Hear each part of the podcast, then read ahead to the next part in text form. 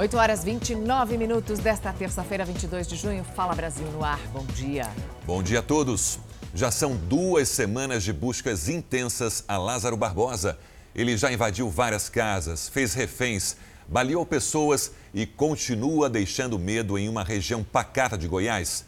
As buscas repercutem no mundo inteiro. A Defensoria Pública do Distrito Federal fez um pedido depois que Lázaro Barbosa for capturado. Vamos falar ao vivo com o Dionísio, Freitas. Dionísio, bom dia. O que tem no pedido da Defensoria?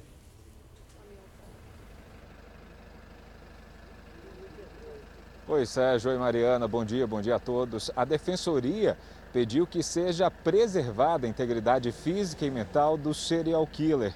Pediu também que ele não seja mais exposto à grande mídia e que, caso venha a ser preso, ele não divida a cela com mais ninguém. Segundo a Defensoria, a repercussão provocada por todo o caso pode colocar aí a vida de Lázaro Barbosa de Souza em risco, já que ele estaria à mercê da revolta popular ou até mesmo de outras ações que poderiam acontecer durante o trajeto dele do local onde ele poderia ser preso até a unidade policial onde ele poderia ficar detido até que a justiça decidisse o futuro dele. Enquanto isso, as blitz continuam acontecendo em diversos pontos dessa grande região que cerca o local onde Lázaro havia sido visto pela última vez na quinta-feira da semana passada.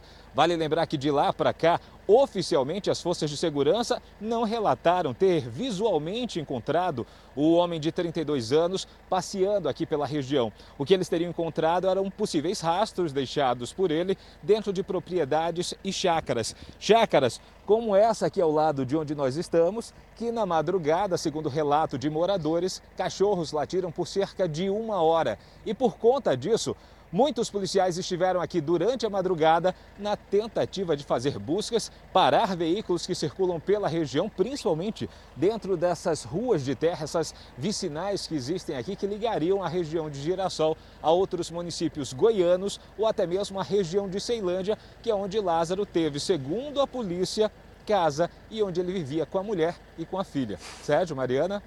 Madrugada de acidente em São Paulo, um ônibus invadiu um drive-thru de uma lanchonete. Com o impacto, a frente do ônibus ficou destruída e uma árvore foi arrancada. Apenas o motorista e o cobrador estavam dentro do veículo, que teve uma falha mecânica. Para não bater em outro ônibus, o motorista desviou e invadiu a lanchonete. Parte da cabine do drive-thru foi arrancada com o um acidente e ninguém se feriu. E a gente segue falando sobre o 14º dia de buscas a Lázaro Barbosa. Os trotes estão atrapalhando o trabalho da polícia? A repórter Jaqueline Mendonça tem informações. Jaqueline, bom dia. A polícia perdeu a madrugada de trabalho por conta dessas ligações.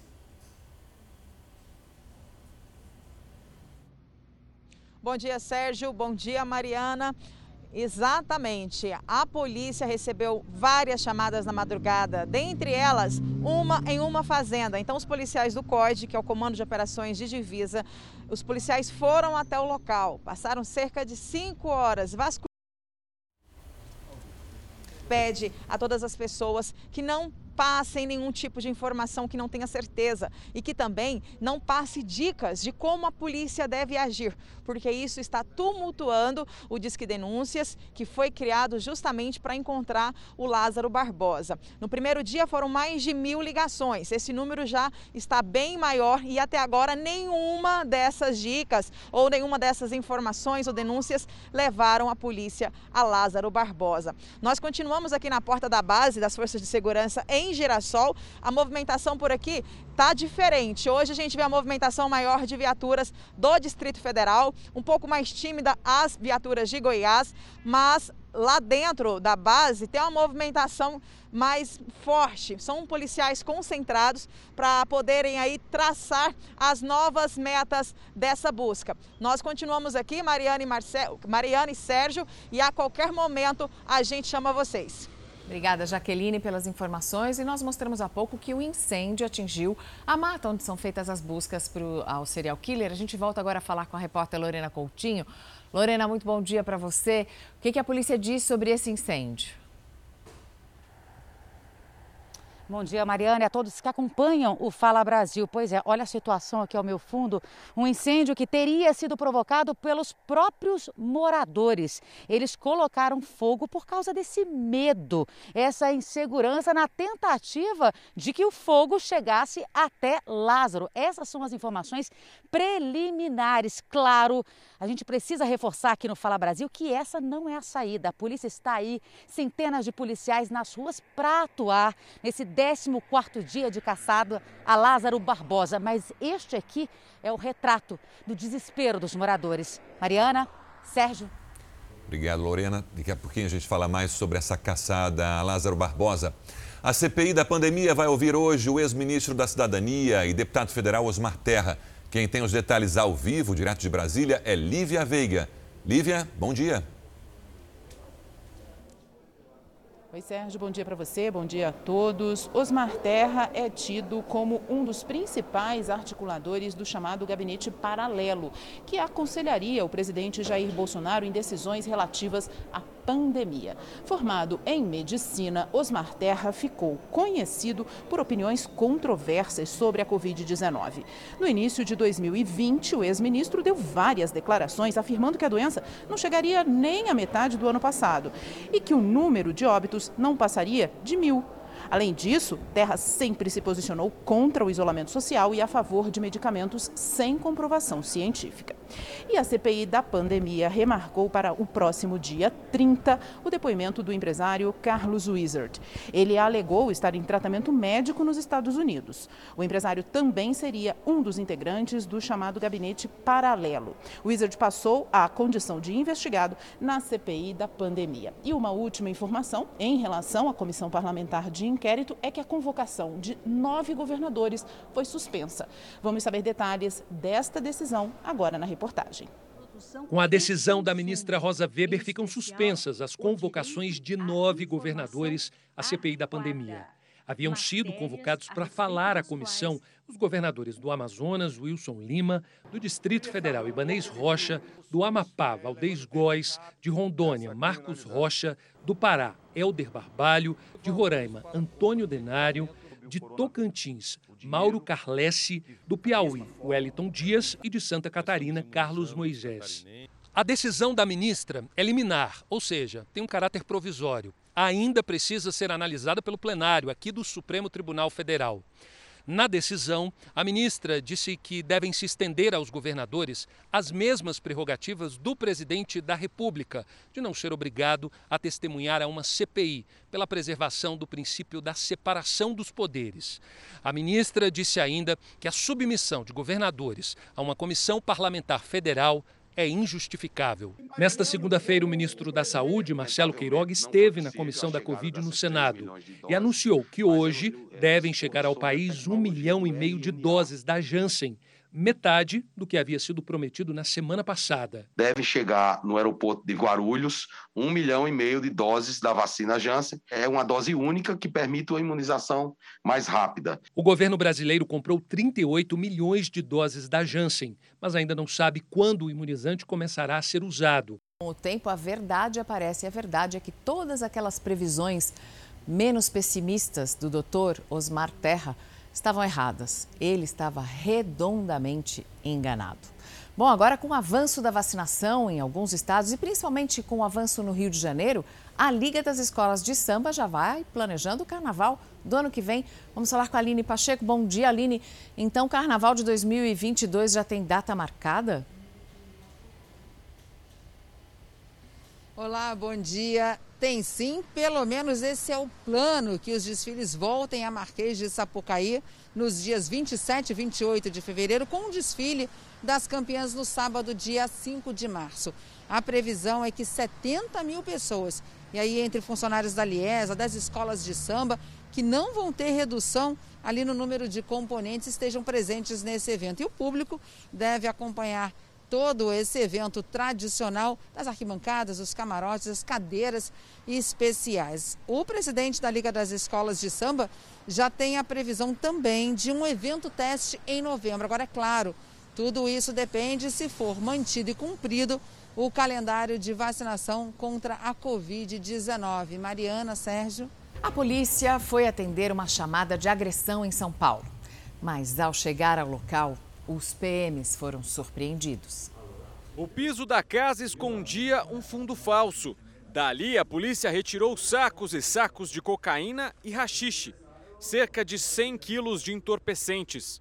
A droga estava escondida em uma casa na zona leste de São Paulo e pertencia a uma traficante da região. A forma como a polícia chegou até o local foi, no mínimo, inusitada. Segundo a PM, a mulher estava com amante na casa. Nesse momento, o casal foi surpreendido pelo namorado da criminosa. Os dois homens começaram a brigar. A traficante, nervosa com a situação, teve um mal súbito e caiu desacordada. O resgate foi chamado e constatou que a mulher tinha morrido. Com a polícia na residência, namorado e amante confirmaram que a mulher tinha envolvimento com o tráfico e indicou o esconderijo das drogas. A casa ficou isolada para a perícia. A polícia vai investigar a ligação da mulher com o tráfico e o que pode ter causado a morte dela.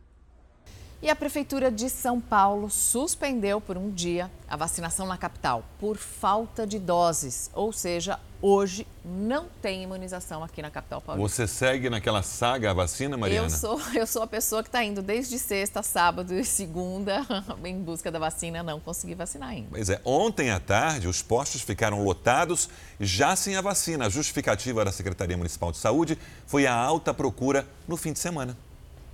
Em vários postos da capital paulista, quem deixou para se vacinar no período da tarde ou da noite voltou para casa revoltado. Eles prometem algo para nós e a gente vai, chega, chega no posto e também não tem vacina. É complicado para nós, né? Tanto que eu vim com meu filho, com a minha esposa, a gente sai de casa para perguntar sobre a questão da vacina e não tem vacina. Muitos foram pegos de surpresa era bom ser avisado, né? Ou ter algum meio de, de saber se você vai chegar e vai tomar vacina ou não. Existe um jeito das pessoas saberem se o posto está vacinando normalmente através da plataforma criada pela Prefeitura de Olho na Fila. Segundo informações da plataforma, 269 dos 478 postos disponíveis não estavam funcionando, 56,2% do total. Os dados foram extraídos até às 18 horas. A situação mais grave é na zona norte de São Paulo, onde 86,9% dos postos não estão funcionando. Neste posto de vacinação aqui no bairro da Casa Verde, as doses de vacina contra a Covid-19 acabaram às três da tarde. O número insuficiente de doses causa preocupação. A gente fica preocupado, né? Porque chegou nossa, nossa faixa etária e a gente não consegue tomar a vacina. Em nota, a Secretaria Municipal de Saúde informou que, diante da grande adesão dos paulistanos à vacinação contra a Covid-19, não haverá vacinação na cidade hoje. Amanhã, a Prefeitura vai retomar a imunização para a faixa etária de 49 anos. E o governo de São Paulo garante que mais doses vão chegar hoje ao estado. O estado de São Paulo distribuirá mais doses da vacina do Butantan e de outros fabricantes para que todos os municípios, não só a capital, mas todos os municípios sigam avançando no plano estadual de imunização. Não é só São Paulo que vem sofrendo com o problema. Em João Pessoa, a primeira dose para a população foi suspensa nesta segunda e não será aplicada hoje. Ainda não há previsão de retomada da imunização na capital paraibana. Em Aracaju, a situação é a mesma. Imensas filas foram formadas durante todo o dia. Mesmo assim, as doses não foram suficientes para todo mundo. Eu já passei em dois locais, né? Desde três horas que eu estou tentando uma senha e não estou conseguindo. O governo do estado de São Paulo diz que o problema aconteceu por causa de atraso de entrega do Ministério da Saúde. Já o Ministério da Saúde afirmou que envia as doses aos estados e cabe a cada gestão estadual a administração e distribuição dos imunizantes. Mariana, lembra daquela história de quem é o, o mosquito da dengue, se ele é federal, estadual, municipal? Está parecendo a situação agora com a vacina. É, mas na verdade o que a gente vê é que tem muita cidade que fica fazendo uma competição, fica antecipando a vacinação e não está se planejando mesmo direito, porque dá todas as doses da vacina e falta para dar a segunda dose em quem já tomou a primeira. Então é preciso sim que tenha mais planejamento.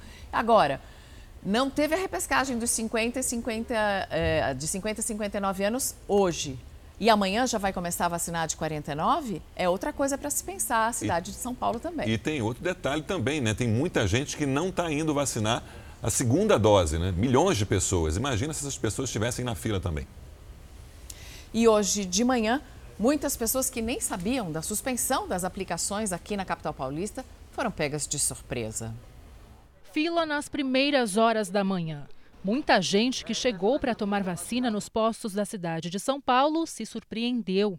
Tchau, muito obrigada. Coloquei o relógio para despertar 5 horas da manhã, para poder tá, estar aqui nesse horário.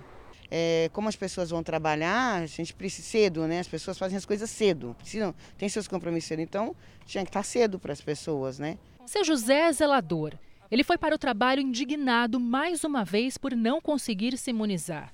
Ele se enquadra na faixa etária de 50 anos e esperava tomar a vacina o quanto antes. Eu estou vendo na televisão que eles já estão querendo vacinar de 43, se não vacinou nem os de 50, é complicado.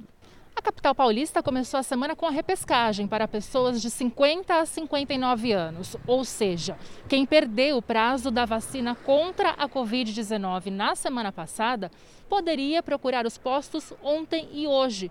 Mas agora a situação é assim: a população chega e tem que voltar para casa. Disse que não tem a vacina agora no momento e que deve chegar, mas ela não sabe o horário. A previsão é de que as 468 UBS sejam reabastecidas com 188 mil doses até o fim do dia para dar continuidade à campanha de imunização. Quer dizer então que chegar aqui hoje não ter a dose é um sentimento de indignação, é, né? É. É lamentável. Vamos agora ao vivo com a Paola Viana.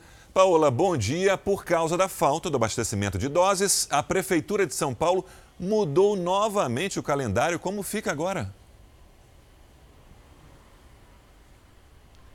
Sim, Sérgio, o calendário foi todo modificado mais uma vez. Bom dia a você, muito bom dia a todos.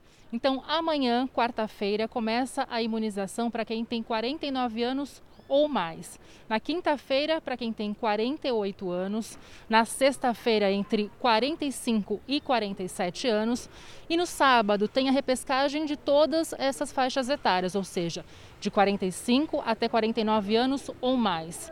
Após isso, a cidade de São Paulo se prepara para imunizar quem tem mais de 44 anos na segunda-feira. E é muito importante seguir todas essas regras de mudanças de datas, de faixas etárias. Para quê? Para evitar filas e, como aconteceu que nós acabamos de ver, esgotamento de doses. Hoje mesmo, o governo do estado já começa a distribuir mais de 180 mil doses da vacina. Mariana. Obrigada, Paola. Mas enquanto em alguns lugares está faltando vacinas, em outros falta gente para aplicar as doses na população. Na cidade de Cabreúva, no interior de São Paulo, são mais de 5 mil doses paradas. O município, que tem pouco mais de 50 mil habitantes, não conseguiu dar a primeira dose da vacina nem em 20% da população. Vacina contra a Covid-19 tem de sobra. Gente ansiosa por uma agulhada dessa também. Queria porque isso não é brincadeira, porque tem muita gente morrendo por causa disso.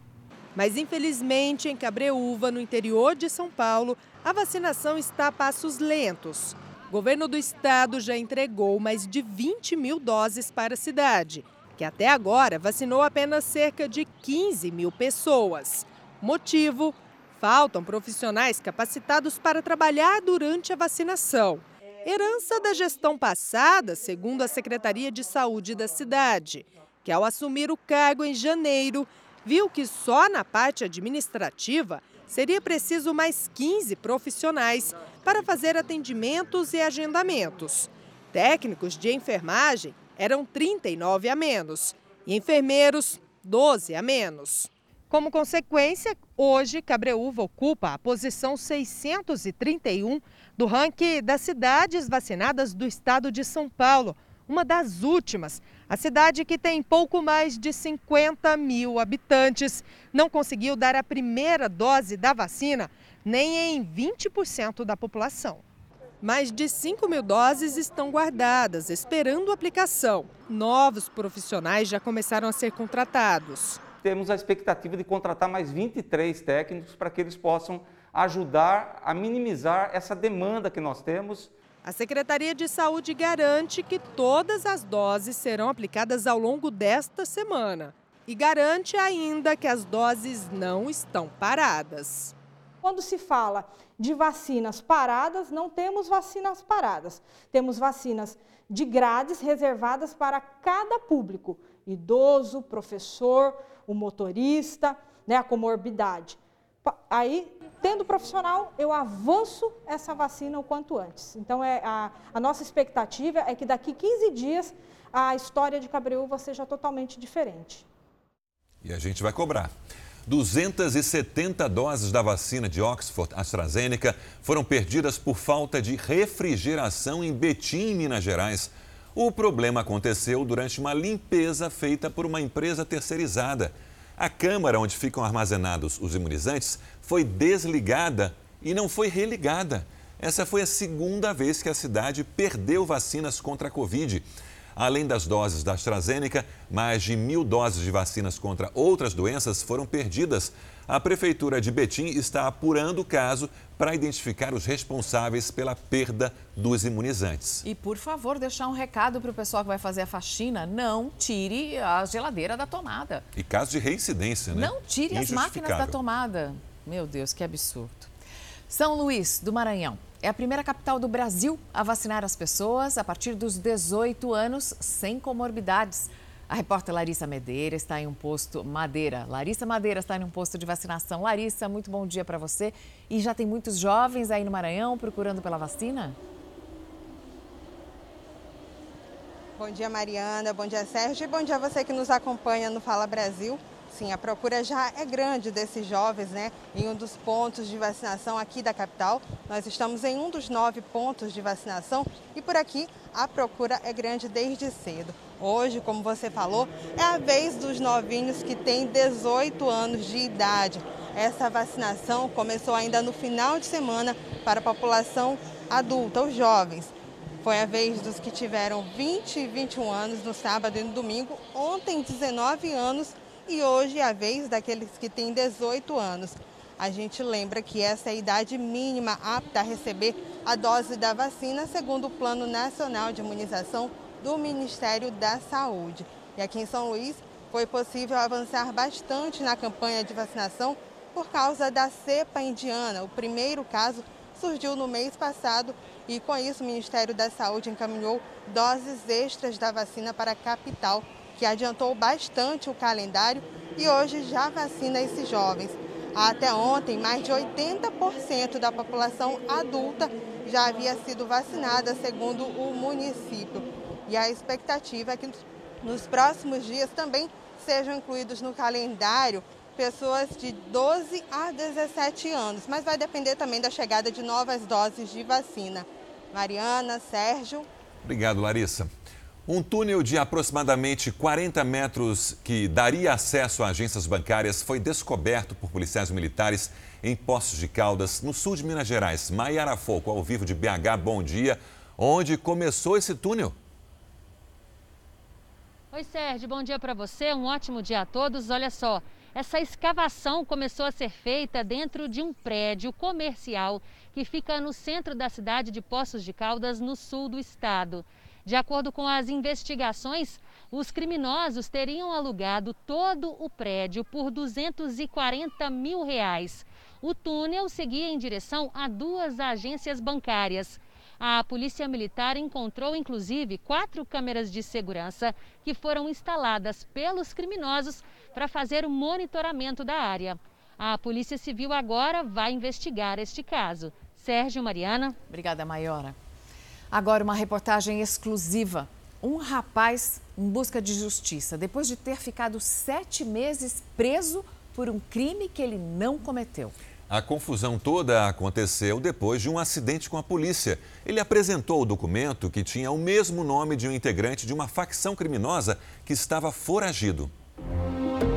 Depois de sete meses separados, pai e filho finalmente puderam se reencontrar. Quando eu estava lá naquele lugar, eu sentia falta de todo mundo. sim, família, saudade, mas o Gabriel era a parte que a, fo a fotinha que eu pegava, que foi para minha foto, e eu olhava e eu via aquele rostinho e sentia a dor que ele sentia. O pior de tudo, a separação entre os dois foi por causa de um crime que Jonatas garante que não cometeu. Foi em 24 de novembro do ano passado. Jonatas era auxiliar de produção, tinha voltado do trabalho, descansado durante a tarde em casa e de noite foi até o açougue para comprar o jantar para a família. Mas no meio do caminho aconteceu um acidente. A bicicleta que Jonatas pedalava esbarrou em uma viatura da polícia. Foi quando começou um pesadelo. Pediram meu RG, meu nome completo, eu dei. E quando eu dei o nome, o policial puxou ali no telefone ali e eu vi ele esboçou uma reação de que estava algo errado, né? Eu olhei assim, eu dei aquela olhada e ele levantou, pôs a mão no, no revólver e falou: está preso. Ele foi algemado e levado para a delegacia. E quando chegou lá no, no quarto DP, é, eu tive a notícia que eu estava foragido desde 2018. Porém, minha consciência tranquila, perguntei pro policial, falei, ó, oh, eu estava trabalhando em 2018, a resposta dele foi, é, todo mundo fala isso, que estava trabalhando. Segundo a polícia, Jonatas Barbosa dos Santos estava sendo procurado por participar de uma organização criminosa e do tráfico de drogas no estado de São Paulo. O rapaz tentou argumentar que algo estava errado, mas não foi ouvido e acabou sendo levado a um centro de detenção provisória em São Paulo. A Secretaria de Segurança Pública informou que, diante das provas de identidade e da ordem judicial expedida, os agentes executaram a determinação legal e o Ministério Público e o Poder Judiciário foram prontamente comunicados. Dez anos atrás, Jonatas já tinha sido preso por participar de um assalto. Ele cumpriu pena e foi solto. Decidiu então mudar de vida. Estava feliz com o trabalho e com a família que tinha construído. Garante que nunca mais se envolveu em crimes. Mal poderia imaginar que seria levado novamente para a penitenciária, mas dessa vez por causa de um engano. Pela acusação, eu não tinha dúvida nenhuma que ele não tinha nada a ver. Porque a gente sabe da conduta dele, sempre soube, e jamais duvidei de que ele era inocente, eu sempre tive a certeza.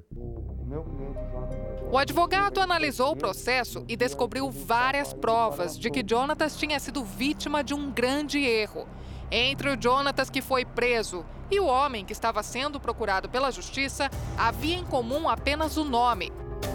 Os dois se chamam Jonatas Barbosa dos Santos, mas as semelhanças acabam por aí. O número do documento é diferente, o nome dos pais também. E o que acabava de vez com todas as dúvidas era a foto do homem foragido. As características dele eram bem diferentes das do Jonatas, que foi preso. Realmente, de fato, esse crime aconteceu. Porém, o mérito da defesa foi distinguir as pessoas, porque o meu cliente é inocente e só conseguiu ficar demonstrado isso pelas fotos, pela diferença do nome das mães, das mulheres e dos filhos. Com todas as evidências, a família tinha certeza de que Jonatas seria solto pela justiça. Mas na audiência que aconteceu em março, todos tiveram uma surpresa. A juíza condenou Jonatas a 16 anos de prisão. Então minha mente ficou triste por conta disso. Poxa, mas tá lá, tem, tem prova que não sou eu, tá tudo bem claro que não sou eu, por que fazer isso? Uma falta de, de vontade de ler um processo, isso que eu vejo das autoridades. Jonatas chegou a perder as esperanças e o sofrimento que enfrentava na prisão começou a ficar cada vez maior mas o lugar estava empesteado de vírus, de coisa ruim. Eu peguei sarna é, nas partes íntimas, no corpo todo, ficou, meu corpo tá todo marcado aqui. Mas o pior para ele foi a distância do filho Gabriel, que chegou a ficar doente. O menino perguntava sempre pelo pai. Logo em seguida, a esposa dele arrumou um serviço e eu tive que cuidar do neném. E ele chegava lá no meu mercadinho chorando, ia acalentar e eu começava a chorar também. Então foi muito difícil. Foi uma barra assim que eu não desejo para ninguém. Ela falou falou para ele, tipo, ela falou assim, é, seu papai ele foi preso.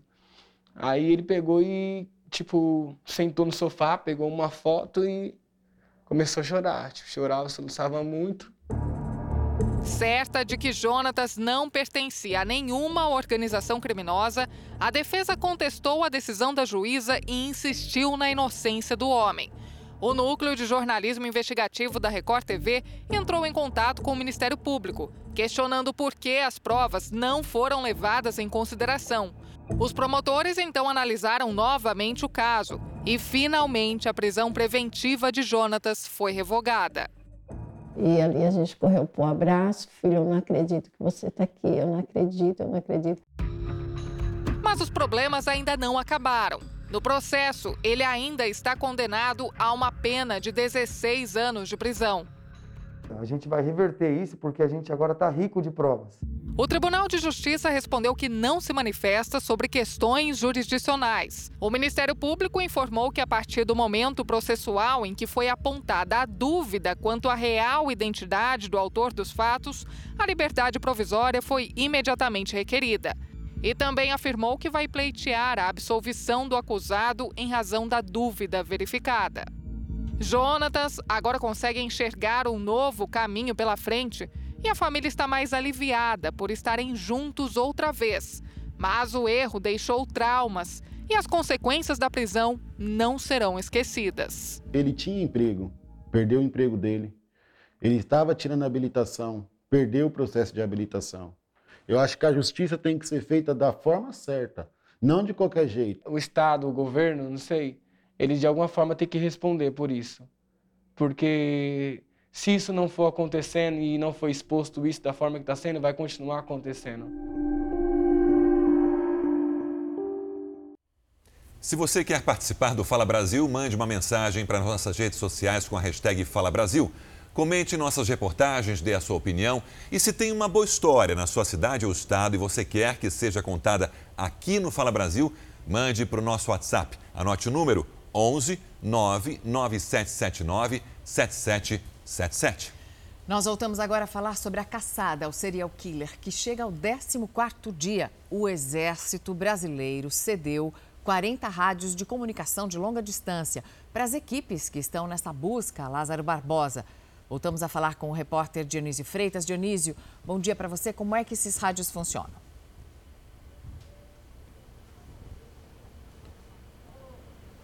Oi, Mariana. Esses rádios eles seguem uma frequência própria que não é captada por nenhuma outra. Com isso, as equipes que estão na mata, atrás do serial killer, conseguem se comunicar sem serem percebidas. O secretário de Segurança Pública do Estado de Goiás informou que esses rádios só serão devolvidos ao final das buscas e chegam num momento crucial, principalmente na mudança de estratégia. Por quê? Porque inicialmente, como as buscas aconteciam, a um raio de apenas 10 quilômetros da base do local onde funciona o comando de crise para localizar Lázaro, agora os policiais estariam ultrapassando essa marca. Estariam chegando a 15, 17 e 20 quilômetros dentro da mata, que é justamente aí um raio de ligação entre o distrito de Girassol, onde nós estamos, município de Cocalzinho, a uma outra cidade aqui do município do estado de Goiás, que é o município de Santo Antônio do Descoberto e uma região muito pequena, um povoado menor, conhecido como Cidade Eclética, uma área de muita, de muita vegetação, uma área muito verde e que também tem um relevo muito acidentado. Por isso, esses 40 rádios podem ajudar a polícia a ações mais rápidas, principalmente por terra e pelo ar. A conexão seria mais rápida e assim a busca por Lázaro Barbosa seria ainda mais eficiente. Sérgio, Mariana. Dionísio, o Exército está cedendo os rádios para essa busca ao Lázaro Barbosa. Agora, homens das Forças Armadas estariam, a princípio, descartados no momento?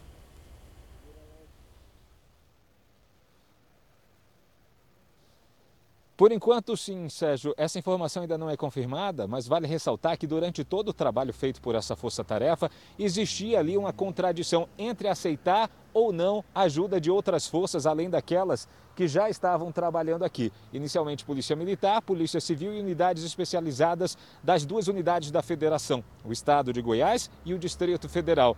Mas a partir daí, com o desenrolar de todo esse trabalho que foi sendo feito aqui, tivemos ali a possibilidade do envolvimento da Força Nacional, que não se configurou, e agora a utilização dos rádios cedidos pelo Exército. Isso não quer dizer que daqui para frente isso possa acontecer de forma prática, com soldados espalhados por A gente perdeu. Está com problema de comunicação com o Dionísio. Já concluindo sobre as equipes que estão participando das buscas ao Lázaro Barbosa. Quem se recusar a tomar a vacina contra o coronavírus poderá ser preso nas Filipinas.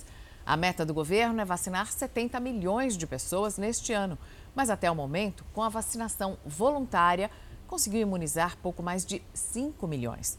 O país passa por um dos piores surtos da doença em toda a Ásia, com mais de 1 milhão e 300 mil casos e 23 mil mortes. Chegou agora ao Aeroporto Internacional de Guarulhos, na Grande São Paulo, o primeiro lote da vacina da Janssen. O carregamento com um milhão e meio de doses da vacina americana vai para o centro de distribuição do Ministério da Saúde e também fica em Guarulhos para depois ser distribuído aos estados brasileiros. A da Janssen é aquela com uma única dose. E os Estados Unidos anunciaram a doação de 55 milhões de doses de vacinas contra a Covid-19. Dessas 55, 3 milhões virão para o Brasil. Vamos ao vivo falar com a correspondente Evelyn Bastos. Bom dia, Evelyn. E qual é a previsão da chegada dessas doses doadas aqui ao Brasil? Oi, Mariana, muito bom dia para você, para o Sérgio e para todo mundo que nos acompanha. Olha, a previsão é de que a entrega aconteça já nesses próximos dias, mas ainda não há uma data definida. Com isso, essas 3 milhões de doses doadas pelo governo americano vão se juntar ao lote de 1 milhão e meio de doses da Janssen compradas pelo governo do Brasil. A Casa Branca acabou divulgando ontem esse plano de doação de 55 milhões de doses de vacinas para países de todo o mundo. Dessas, 14 milhões de doses serão destinadas para países do Caribe e da América Latina. Segundo ainda o plano do governo americano, desse total de doses, 75% serão distribuídas pela COVAX, que é o consórcio da Organização Mundial da Saúde, que destina as vacinas para países em desenvolvimento. Os outros 25% das doses serão enviadas a nações escolhidas pelo próprio governo americano. Todos esses imunizantes doados fazem parte de um pacote de 80 milhões de imunizantes que vão ser entregues por Joe Biden até o final deste mês. O país é o que mais doa vacinas em todo o mundo. Eu volto com você, Sérgio. Evelyn, teve um showzão aí em Nova York, você foi não? Não fui. Como eu saí de Nova York, agora eu estou aqui na Flórida. Até fui a passeio a Nova York na semana passada, mas acabei chegando num período errado. Eu queria mesmo ter ido acompanhar esse show do Foo Fighters que aconteceu. Primeiro show aí lotado, né, aqui nos Estados Unidos. Foi uma celebração realmente muito bonita.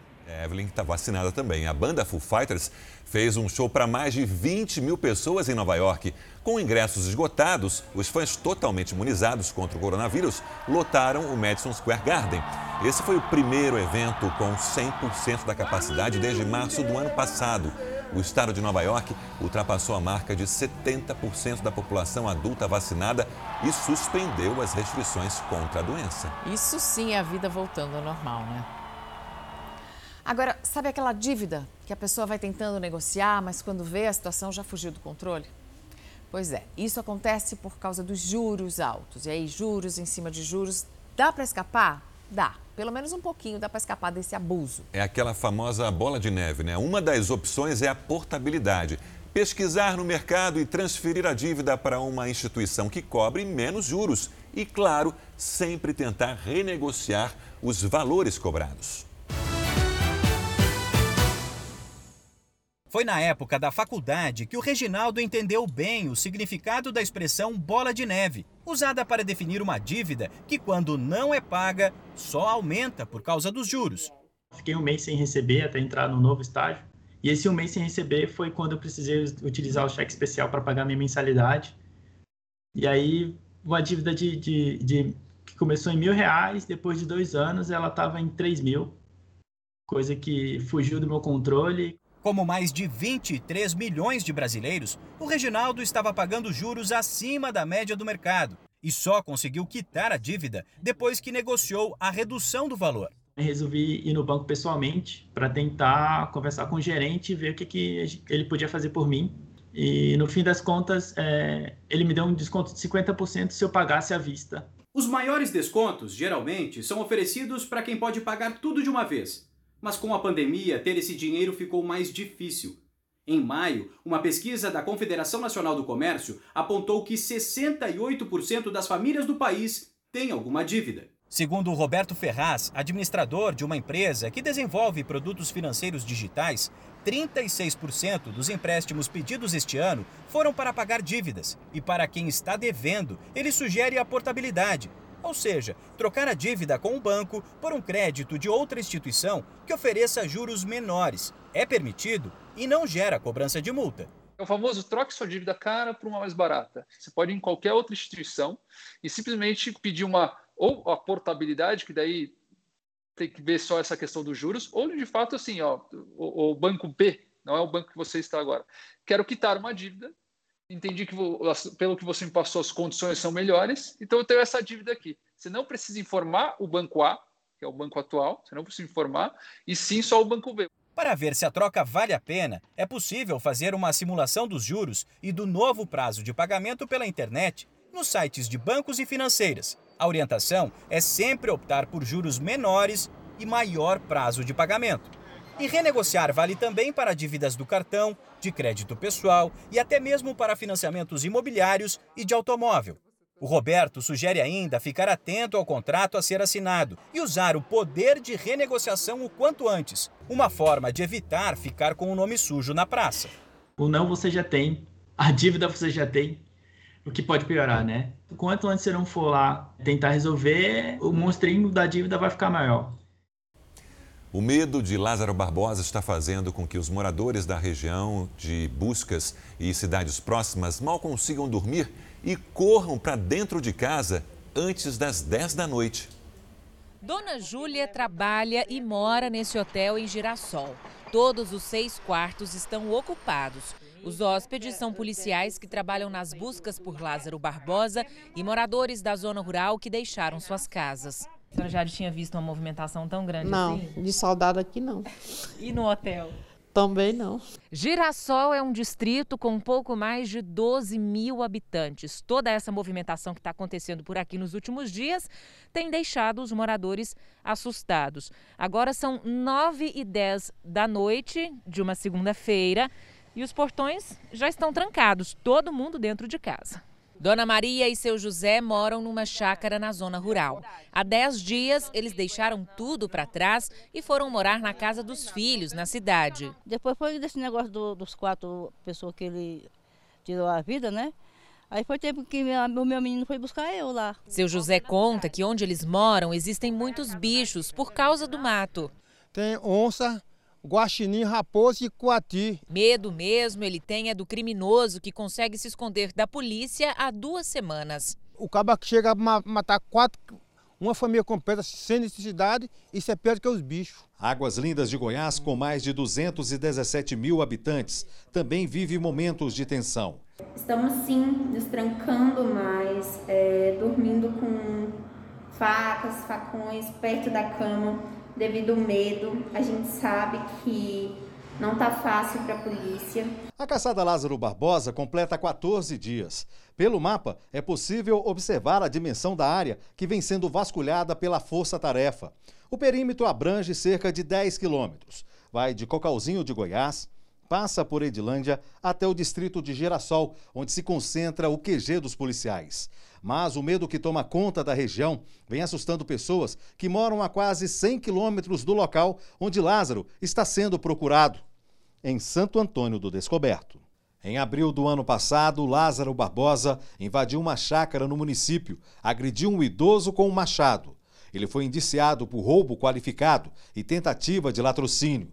A vítima perdeu parcialmente a visão.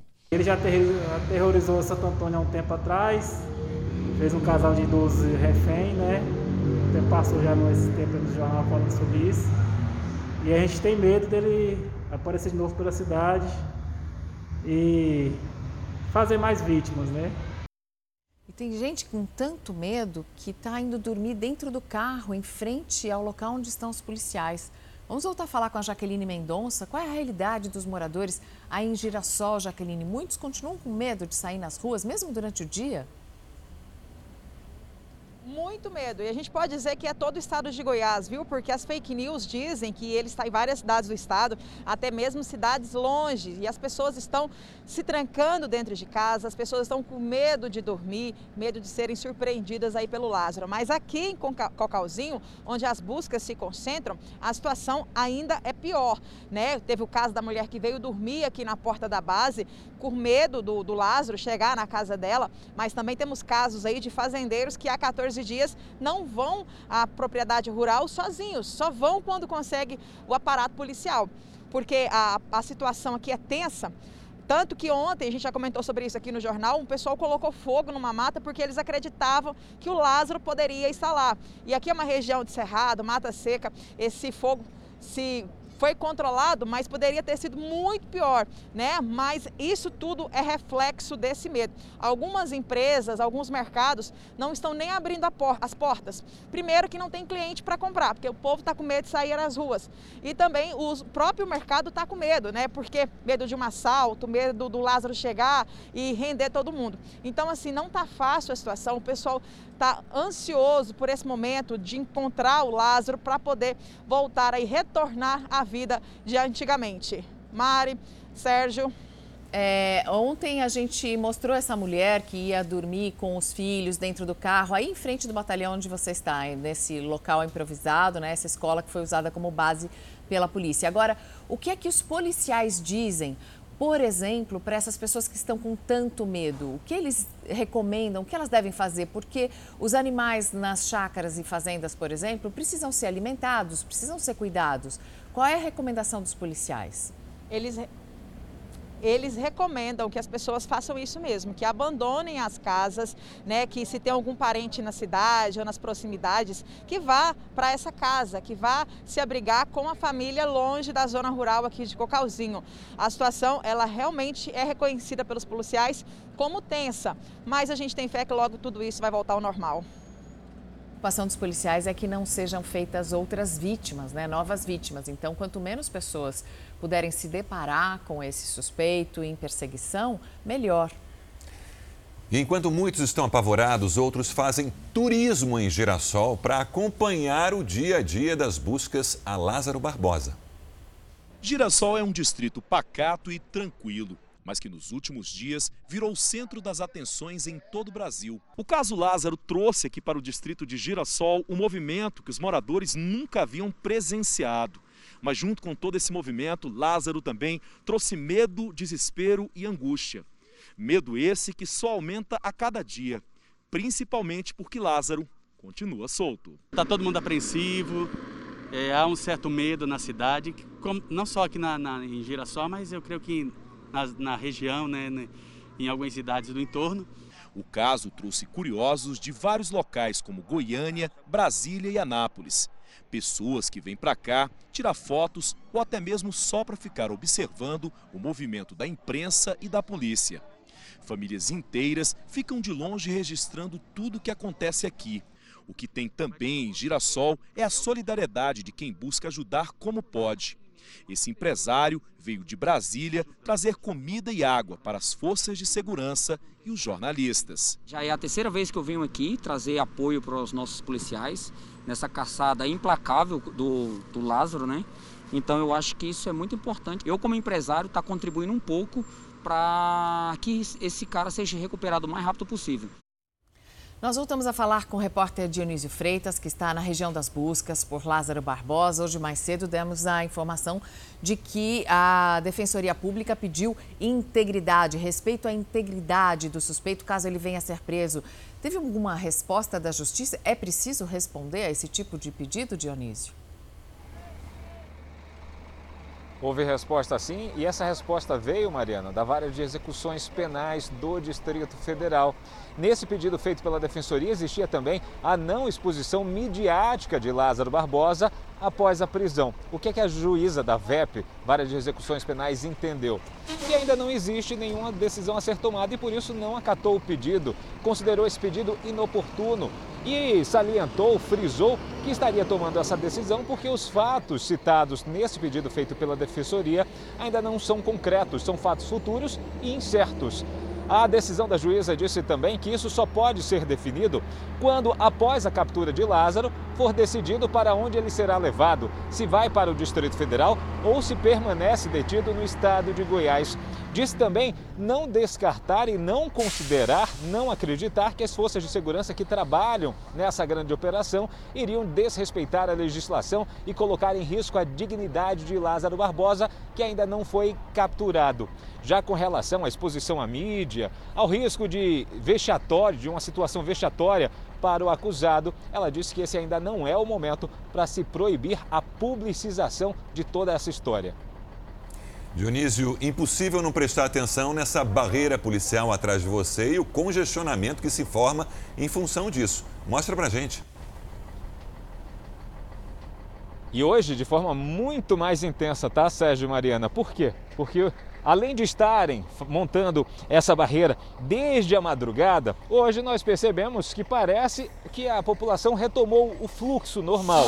Mesmo não estando durante a noite, a madrugada dentro de casa, muitos moradores do Girassol, de Cocalzinho, de Edilândia, voltaram a deixar as regiões e procurar as áreas mais urbanas onde tem emprego e por conta disso, voltando à escola, voltando ao trabalho, a movimentação aqui ficou muito maior e isso inclui também a passagens de caminhões e carretas fazendo o tráfico aí de produtos entre as regiões. Isso estaria um, um, tanto quanto retido nos últimos dias. Muitos caminhoneiros estavam ali ainda na região de Cocalzinho, justamente com medo de que pudessem, no meio do caminho, serem interceptados aí pelo Lázaro Barbosa ou até mesmo encontrar uma situação de confronto nas rodovias que ligam a região. Agora, às 9 horas e 56 minutos, falando com Dionísio Freitas ao vivo, na região de buscas a Lázaro Barbosa. Dionísio, é, a gente sabe que a polícia está tentando fazer buscas por localização do sinal do celular que ele poderia estar usando, é, mas ele, qual foi a última passagem dele? Em que, em que município ele fez a última invasão a uma casa? Uma invasão oficial, onde houve visualização de Lázaro Barbosa, Mariana, isso aconteceu na última quinta-feira. É o que as forças de segurança afirmam. Ele foi efetivamente visto durante a troca de tiros que aconteceu na noite de quinta-feira, momento em que o próprio secretário de Segurança Pública disse ter visualizado Lázaro a uma distância de cerca de um quilômetro. De lá para cá, com a chegada do Disque Denúncia e aí um, um, crescimento nesse número de possibilidades, com cerca de mil registros feitos só no primeiro dia, a polícia terminou se espalhando por toda a região e vem aí tentando definir se os rastros deixados, invasão de chácaras, de casas, locais que foram arrombados, possam realmente ser de Lázaro Barbosa. Mas até agora, como a Secretaria de Segurança Pública do Estado de Goiás decidiu não conversar diretamente com a imprensa, não expor os fatos que estariam sendo analisados pelo núcleo de inteligência, essas confirmações só terminam acontecendo durante a noite, muitas vezes através da divulgação de uma nota feita pela secretaria. Por exemplo, agora pela manhã não existe nenhuma divulgação feita, então a polícia não tem como confirmar se denúncias feitas pela madrugada de invasões ou até mesmo a passagem de Lázaro por essas propriedades seriam reais ou não. Isso são mais de duas semanas de buscas com o uso de helicópteros, cães farejadores, centenas de homens. Já se tem uma estimativa do custo dessa operação até aqui? Já se fala em milhões, Sérgio. Se fala em milhões, mas a secretaria sempre usa como aporte a tudo isso o fato de que eles estão preservando vidas. A justificativa seria essa: preservar vidas e colocar atrás das grades um criminoso que conseguiu espalhar o terror em duas unidades da federação e que vem fazendo histórico de crimes em pelo menos três, se nós contarmos aí o estado da Bahia, que é quando Lázaro teve o seu primeiro registro de, de um duplo homicídio praticado ali entre os anos de 2007 e 2008. Então os números não foram divulgados oficialmente, mas já se estima que já tenha passado aí da marca de um milhão e possa aí aumentar ainda mais nos próximos dias dias com todas essas buscas. Lembrando que todo o trabalho feito por ar com os helicópteros, três aeronaves, continuam acontecendo. Agora de forma mais esporádica, Sérgio Mariana. Antes a gente presenciava aqui no local do trabalho feito pelas forças de segurança, o sobrevoo quase que constante de três aeronaves, ou simultâneas ou intercaladas. Isso agora vem acontecendo apenas ou no período do almoço ou no finalzinho da tarde, que é o que nós vimos pelo menos nos dois últimos dias. Já com relação às tropas dentro da mata, isso tem acontecido 24 horas. Sai um turno, entra outro turno, as pessoas, os policiais, os soldados entram na mata o tempo inteiro atrás de vestígios e provas. As viaturas passam por aqui, Sérgio Maria, no tempo inteiro e a imprensa continua proibida de acessar algumas áreas. Os policiais passam, trancam as porteiras e não permitem o acesso à imprensa. Sérgio, Mariana. E todo esse gasto e inclusive as vidas que foram perdidas, vidas que foram tiradas por Lázaro Barbosa, tudo isso poderia ter sido evitado se ele não tivesse sido beneficiado pela progressão da pena pela justiça brasileira. Obrigada ao Dionísio Freitas. Fala Brasil termina aqui para você. Um bom dia.